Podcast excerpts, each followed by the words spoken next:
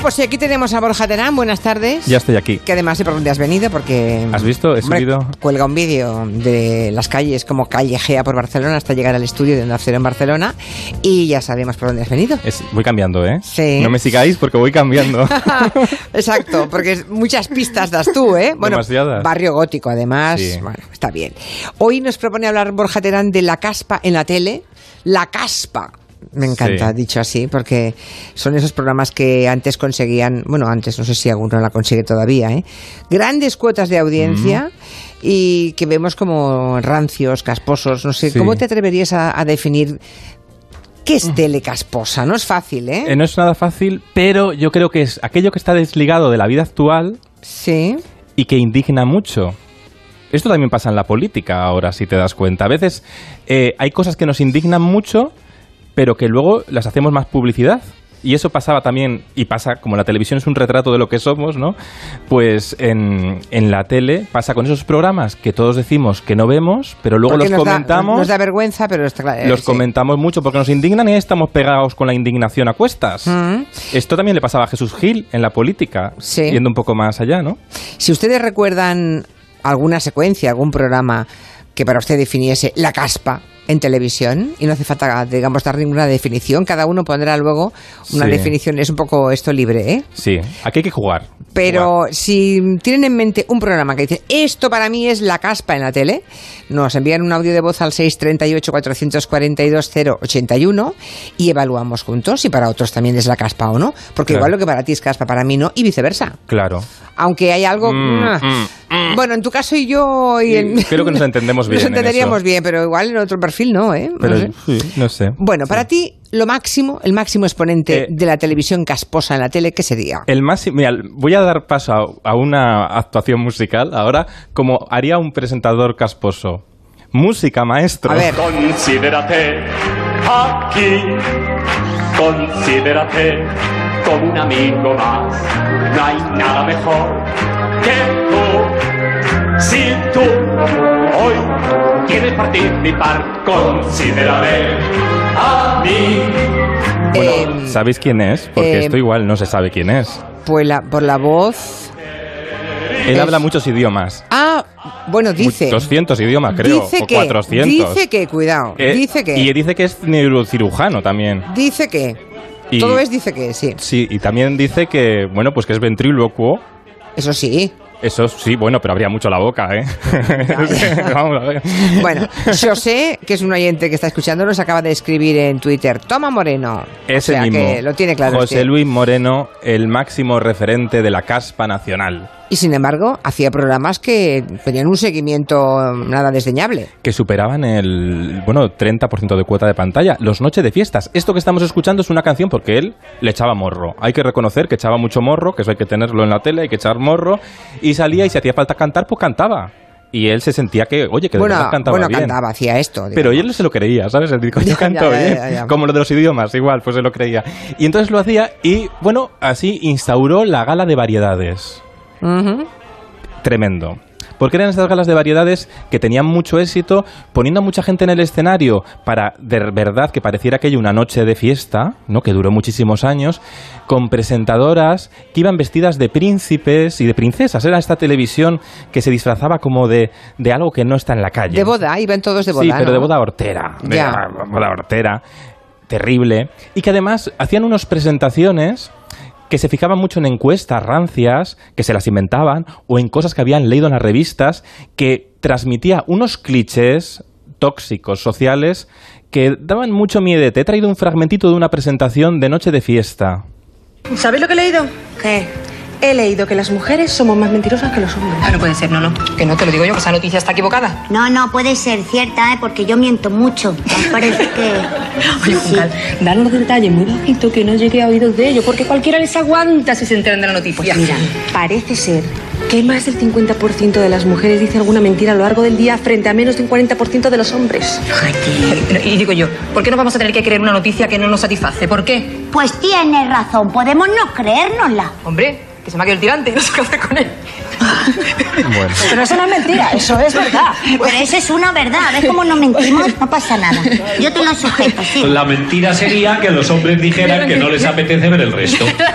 Bueno, Pues de ti depende. él le aparecía la voz omnipresente. Ah, Tienes razón en lo de los clichés. ¿eh? Ahí, ahí, ahí es nada, como quien no quiere la cosa, tin, tin, tin, tin, mete ideología rancia y casposa. Todo el rato, todo el rato, Sí, ¿no? sí. El- la frivolización mal entendida, porque hay una frivolización. Yo creo que hay un- una diferencia de entre qué es un programa casposo y qué no es un programa casposo, es cuando se ríe uno de sí mismo. Por ejemplo, Sálvame, que es un programa que puede tener muchos ingredientes de la caspa, como el, cotilleo, pero luego no se entiende como casposo porque luego Jorge Javier Vázquez sabe mucho reírse de sí mismo y hacer comedia. Entonces ahí está un límite, ¿no? Muy interesante. Pero en las noches de fiesta de José Luis Moreno, pues aquello era un desfase malentendido de la fiesta, ¿no? Además había una cosa que le gustaba mucho para mantener la atención, y eso lo conseguía, eso lo hacía muy bien. Para mantener la atención en el, en el oído y en el ojo del espectador, ponía a la gente todo el rato a aplaudir, aunque estuvieran presentando... Pero eso era un poco estresante, ¿no? Era muy estresante. Sí. Y los de Homo Zapping hicieron una con Silvia Abril, hicieron una parodia de este momento desternillante. Dieron en la diana de la fórmula del éxito de José Luis Moreno. A ver, Juncal bonita, ¿qué problema tienes con los aplausos? Nada, jo, nada. Pues venga, alegría.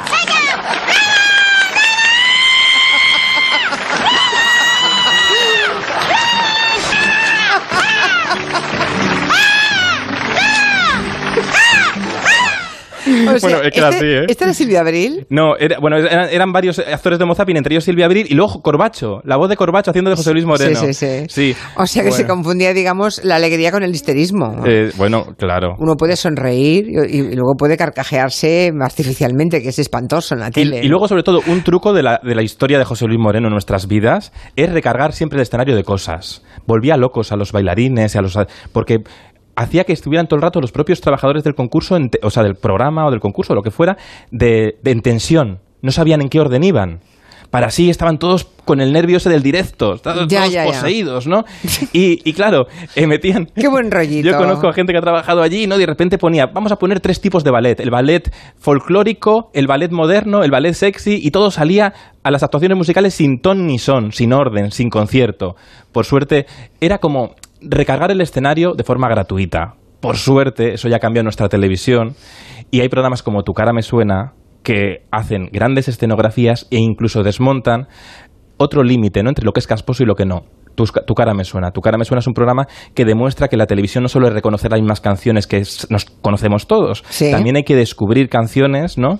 Y eso lo hace muy bien con las nuevas generaciones. Por ejemplo, María Villalón este año in- imitó a María Dolores Pradera con La Flor de Canela y fíjate Uy, qué nos bonito. encantó, sí, Eh, sí, sí. Déjame que te cuente limeño. Déjame que te diga la gloria del ensueño que evoca la memoria del viejo puente, el río y la alameda. Déjame que te cuente limeño. Ahora que aún Claro, aquí en, en Tu cara me suena ves muchas veces am, vestuario y todo que resulta que, que podría ser casposo, pero no, porque Pero no hay, lo es. No, no, hay Claro, una recreación artística. La diferencia con los programas de José Luis Moreno que funcionaban, José Luis Moreno era una fábrica en cadena de, de mucha cosa, mucho tópico. Y tu cara me suena, coge el tópico, pero lo construye con detalles de lo cotidiano que no son los obvios, que son los que dan, construyen, proyectan la emoción. Como estas actuaciones. Y además hacen una cosa muy interesante que es descubrir de repente a María Dolores Pradera a las nuevas generaciones. Sí, eso está muy bien. Sí, sí. Que eso muchas veces en los programas musicales decían, no, no, solo quiero las mismas canciones. Solo quiero Chayanne todo el rato, por ejemplo, en la época de José Luis Moreno, ¿no? Y parecía que no podíamos arriesgar y recuperar grandes clásicos o dar oportunidad a nuevas canciones, ¿no? Siempre tenían que ser las mismas, las que el espectador sabía tararear. No, no, al espectador además de tararear también le gusta descubrir. A mí me gusta que los medios de comunicación y la televisión me descubra cosas. Bueno, y que la gente mayor, en este caso, no descubre, tararea. Y, y te recuerda, Claro. claro. que también es muy importante. ¿no? Hombre, Hombre, claro, hay sí. un segmento de la población Claro.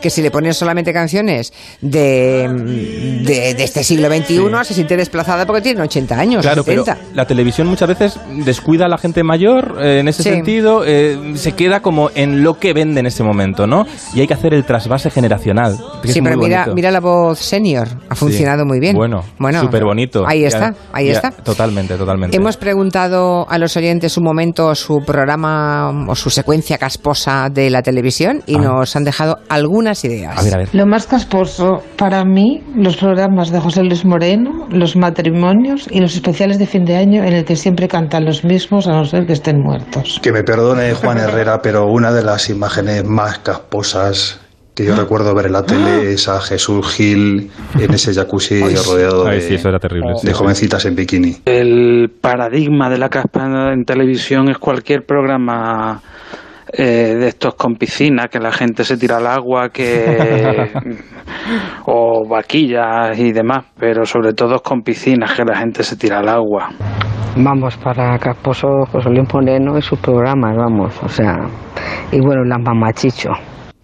Las Mamachicho y Bueno. Moreno. Mira, aún, aún había salido el nombre de las Mamachicho. Bueno, de hecho, mm, José Luis Moreno llegó a presentar VIP Noche. Antes que Emilio Aragón presentó VIP Noche, que ahí ya tenía mucha mamachicho. No sé si se llamaban las mamachicho, las chicas chinchín o las chicas no sé Mm. No qué. lo sé. Esta cosa. La imagen de, de Jesús Gil metido en una especie de sauna. Bueno, una piscina. Bueno, sí, rodado de mujeres. Bueno, es que ahora veo, mm, el otro día no sé dónde vi una imagen, me parece que fue en uno de estos eh, resúmenes anuales de Ana Pastor, y es que no me, yo lo había visto y me Sí, acordaba ¿dónde estabas perfectamente, pero es que lo había olvidado. Por Cuando te suerte. lo ponen delante de tus narices y es que no es casi inverosímil. es que llegó, llegó a tener un, un programa en el prime time de Telecinco que se llamaba Jesús Gil y tal y tal. Sí. Que ahí hacían eh, Valer- estas ideas locas de Valerio, no, de Valerio tremendo, Lazarov, tremendo, tremendo, tremendo. que lo hemos olvidado, aunque ahora HBO va a hacer una, una serie sobre Jesús Gil, un, una, una doc- un docu-show, de ahí recuperándolo, así que habrá que verlo. Ya, pero igual si lo hace con visión crítica No, está muy bien. ¿no? Eso sí, estará muy interesante. seguro. Lo de la palangana, que dice Monegal siempre. Ah. En televisión, cuando llega el verano, la palangana. Lo que estos oyentes hablaban de las piscinas. De las piscinas. Y las vaquillas. Claro, bueno, te he hecho traído un corte de vaquilla. ¿Ah, sí? Sí, del Grand Prix del verano, porque Ramón García, el, el- eh, bueno, para ir a- a- al hilo de lo que decía ese oyente, había un momento, el Grand Prix empezó en televisión española y no funcionó. Y de repente dijeron, vamos a poner vaquilla para que, para que funcione. Qué horror. Y funcionó. Incluso ponían mote a las vaquillas con rima. Y mira, mira. Se llama Almudena, la vaquilla que te deja hecho una pena. Tiene dos años y seis meses y pesa 210 kilos. A Almudena le gusta la buena vida, los restaurantes caros donde sirven un buen plato y sobre todo las cosas, los toritos bravos de largas patillas y pitones enjaezados. Pues sí, casposito, casposito. Muy casposo. A ver, el Grand Prix era un programa que estaba muy bien, porque era un juego entre pueblos que tenía ese rollo ingenuo de la, de- que la gente iba a jugar de verdad. Sí, No- punto no- costumbrista. Sí, pero Bueno, el momento vaquilla... lo mm, estropeó todo. Lo estropeó todo. Hmm. Ay. Sí. Y, y luego, por cierto, ¿verdad que después de Ramón García también Bertín presentó Grand Prix en las autonómicas? Presentó el Grand Prix Bertín Osborne, que siempre ha estado ahí, en el límite entre es caposo o no es caposo, porque Bertín Osborne ha estado siempre en la televisión. Yo creo que en esta sección, esta temporada, podía traer siempre a tres personas. En to- todos los días un corte. O de Chi- el gran Chicho, por mérito propio. Leticia Sabater, también podría haber estado todas las semanas. Y Bertín, Osborne. Porque Bertín Osborne empezó, hizo telenovelas, hizo muchas galas de José Luis Moreno también, pero de repente hizo el Grand Prix, ha hecho muchos programas, hizo Contacto Contacto, que también era Caspa, que era un programa de citas tremendo. Es verdad, contacto, Sí. contacto. Es el que tenía contacto, contacto. Era así. que él se ¿no? tiraba, se, él se- tiraba así en el sofá como y empezaba, bueno, terrible. Horrible, horrible. Pero luego de repente viene con mi casa es la tuya, este, mi casa, el- esta de la casa, Sí. como se llame, porque No, tampoco no, vamos a decir bien el nombre. Ya me he ¿eh? perdido, sí. Sí, este la programa- casa que nos parió, sí. Este, mm, que primero se hizo en televisión española y luego tal, y luego lo dieron un toque de buena realización y tal, y no es caposo a veces, otras veces sí, ¿no? Depende. No, la, la verdad es que el montaje final, la postproducción es bastante mm, Es muy bonito el aseadita, programa sí. y el formato está muy Está bien, bien está muy bien escrito. Entonces ahí, Bertín, te has salvado. Ya. Tú sabes, Bertín estuvo, bueno, tuviste a José Luis Moreno en las cerezas, Eh, sí. ¿te acuerdas? Mm, bueno, nu- nunca me olvidaré, sí. no sé si preguntar por qué no. o sí. Porque un minuto antes de empezar el programa, eh, pues nos amenazó a todos los que hacíamos el programa con no salir a antena y eh, estábamos en un directo. Porque le íbamos a gastar una pequeña broma que le contamos, obviamente, a él. Eh, todas las bromas que gastábamos, eh, por ejemplo, el día que vino Bertín Osborne con Teresa Rivero. Sí, que fue les- buenísimo. que fue muy bueno, porque les hicimos una broma em, de Rumasa, ¿recuerdas aquel comité de empresa que salía, que supuestamente era comité de empresa de Rumasa, que miraba a cámara y decía que bien estamos aquí, que bien Sí. nos tratan. Y hicisteis una imitación de ese, de ese, de ese Hicimos una imitación, Sí. exactamente. Entonces, a todos los a todos los invitados siempre les gastábamos una broma. Teníamos todo el equipo de que es actualmente Sí, de- Polonia. de Polonia, de ¿verdad? TV3. Le hacíamos un, un- gastábamos una broma y, por supuesto, a todos les avisábamos. Entonces, la broma que le contamos a Moreno, que era absolutamente inocente y blanca, pues no le gustó. Íbamos a hacer una pequeña parodia, precisamente de un presentador y una presentadora muy sonrientes, Mm. que hablaban todo el tiempo así con la boca muy... ¡Ah, buenas noches! ¿no? Bueno, para luego preguntarle, oye, ¿por qué, por, por qué les obligas a reír tanto? O sea, era una broma. Una broma. Cuando se lo conté, eh, bueno, se puso a chillar. Eso es muy típico de él, creo. No lo sé, pero a mí no me chilla ni Dios. Es decir, que tú, tú- Sí. tú te imaginas chillarte de esa forma a mí y a todo mi equipo, amenazándonos. Bueno, hubo a uno, hubo a un compañero eh, que se ocupaba de la producción, al que le dijo, te arrepentirás de haber nacido. Claro. Y estaba con Ainhoa Arteta. Al final, un minuto antes de... Eso fue cinco minutos antes de empezar. Y un minuto antes hizo, ah, vale, ya está, vamos. Y ya está.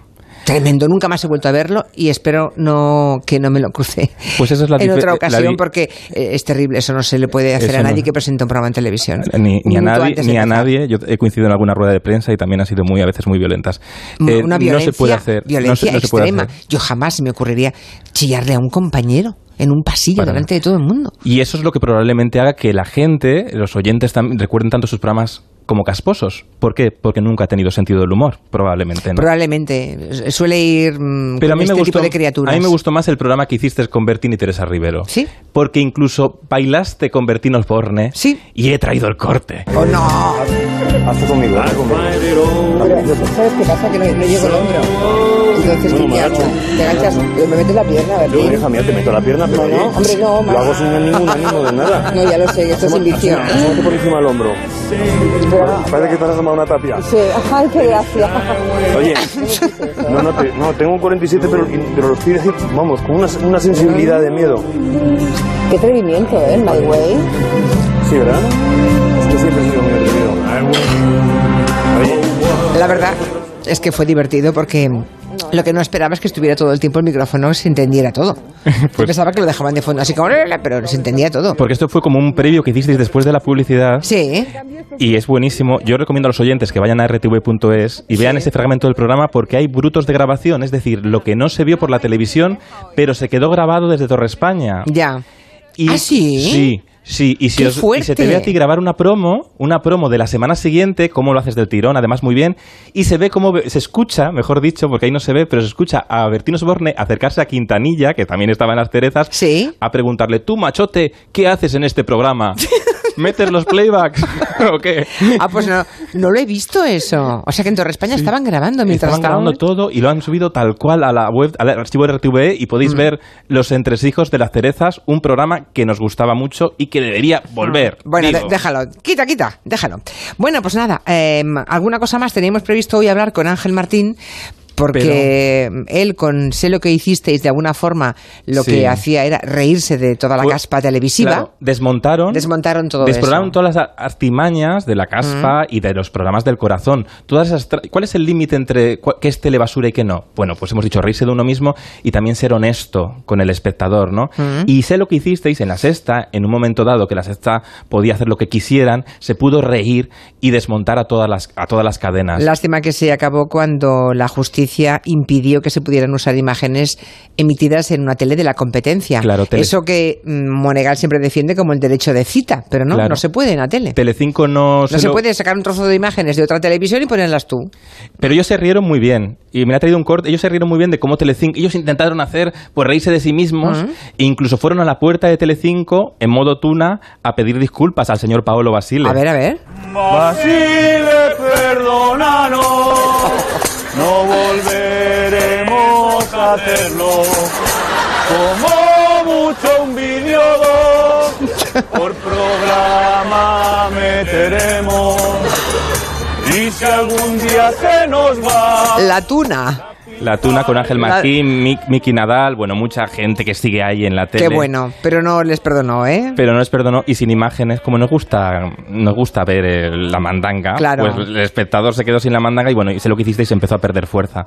Ahora están en Movistar Plus intentando reírse de la programación de Movistar Plus, que bueno, que también es un intento de dar visibilidad a la televisión de pago, que tiene ese problema en la televisión de pago, que muchas veces el espectador no sabe que existe. Ya, dar cera, pulir cero, ¿no? Se llama así el programa, Bueno, le enviamos un, un beso a Ángel Martín, que nos hubiera encantado tenerle aquí, pero es que lo que no podemos es meter a los oyentes al sonido de un teléfono inalámbrico circulando en un coche, porque va y viene la voz, oigo, no oigo, sí, no, y la radio también quiere mimo para el instrumento, que es el sonido.